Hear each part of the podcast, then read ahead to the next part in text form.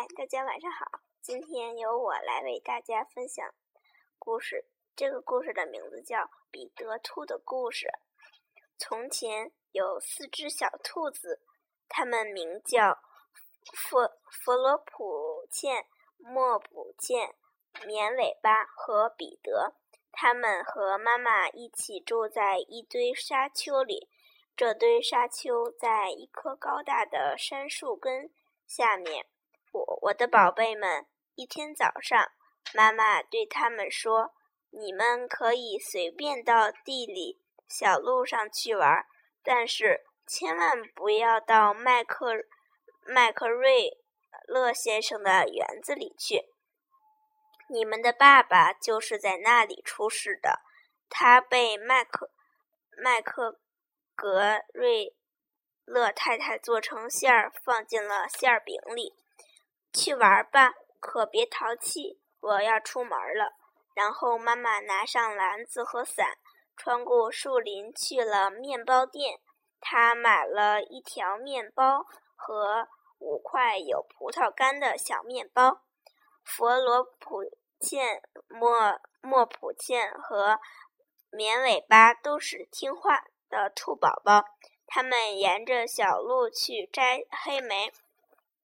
彼得却是个淘气鬼，他直接就往麦克瑞勒先生的园子跑去，从院子的大门下面硬挤了进去。他先吃了一些莴苣叶和法国豆，又啃了几根小萝卜，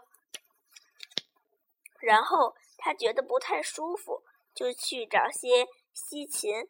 刚绕过南瓜架，他就碰到一个人，不是别人。正是麦克瑞勒先生。麦克瑞勒先生正是正手脚用并用的专心种着卷心菜。见到彼得，他跳起来就追，一边挥舞着手里的把嗯耙子，一边大喊：“抓贼呀！”彼得怕得要命，他满院子乱跑，就是找不到回大门的路，鞋子也跑丢了。一只掉在卷心菜地里，另一只掉在了土豆地里。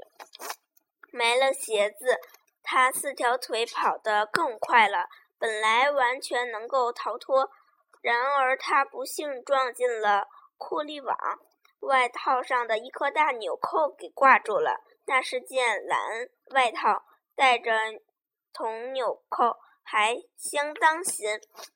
彼得觉得自己是没有生还的可能了，眼泪大颗大颗的落了下来。只好心几只好心的麻雀听到他抽泣，非常动情的飞过来，鼓励他要竭尽全力。麦克麦克瑞勒先生拿着一个筛子过来了。准备悄悄地罩住彼得的头，彼得却及时地脱掉外套逃脱了。他冲进工具棚，撬进一把水壶。要是壶里没有那么多水，这把水壶本来是个合适的藏身之处。麦克瑞勒先生知道彼得肯定在工具棚里的什么地方，也许藏在花盆下面。他开始小心地翻反转花盆，查看每个花盆底。就在这时，彼得打了个喷嚏，阿切！麦克麦克格瑞勒先生马上追了过来，他想用脚踩住彼得，彼得却彼得从一个窗口跳了出去，还打翻了三盆花。窗口对麦克格瑞勒先生说：“太小了。再说他追彼得也追累了，于是他又回去干活了。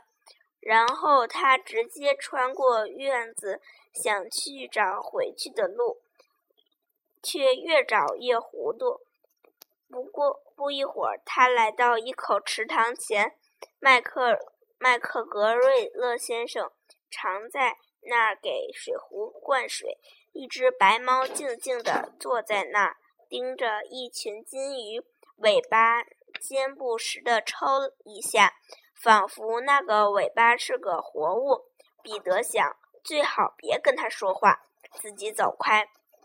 他听表兄妹子本杰明说起的说起过猫。他转身朝工具棚走去，突然听到锄头刨土的声音，离他很近。彼得吓得钻进灌木丛，仓皇地奔跑起来。过了一会儿，没发生什么事，彼得就又出来了。他一他他爬上一脚独轮手推车，躲在上面四向四周偷看。他第一眼看到的就是麦克格瑞勒先生，他正背对着彼得在扬除葱，他的后面就是大门。彼得悄悄地下了下了独轮车，沿着黑蜡粒从后面一条笔直的小路拼命地向大门跑去。麦格麦克格瑞勒先生看到他时。彼得已经在拐弯的地方了，他已经不怕了。他从大门下面溜了出去，进了院子外的树林，终于平安了。麦麦克格瑞勒先生把那件小外套和那双鞋子挂在稻草人身上，用来吓唬燕八哥。彼得不停地跑，头也不回。直到跑到大山树下的家中，他累得一头倒 在兔子洞松软的沙地上，闭上了眼睛。妈妈正忙着做饭，心里闷闷的，心里纳闷的，把他的衣服都拿去干啥了？这是彼得两星期丢的第二件小外套和第二双鞋子了。我很难过的告诉你，那天晚上彼得不太舒服，妈妈把他抱上床，泡了些柑橘茶给他一杯，睡睡觉前喝一大杯，而佛。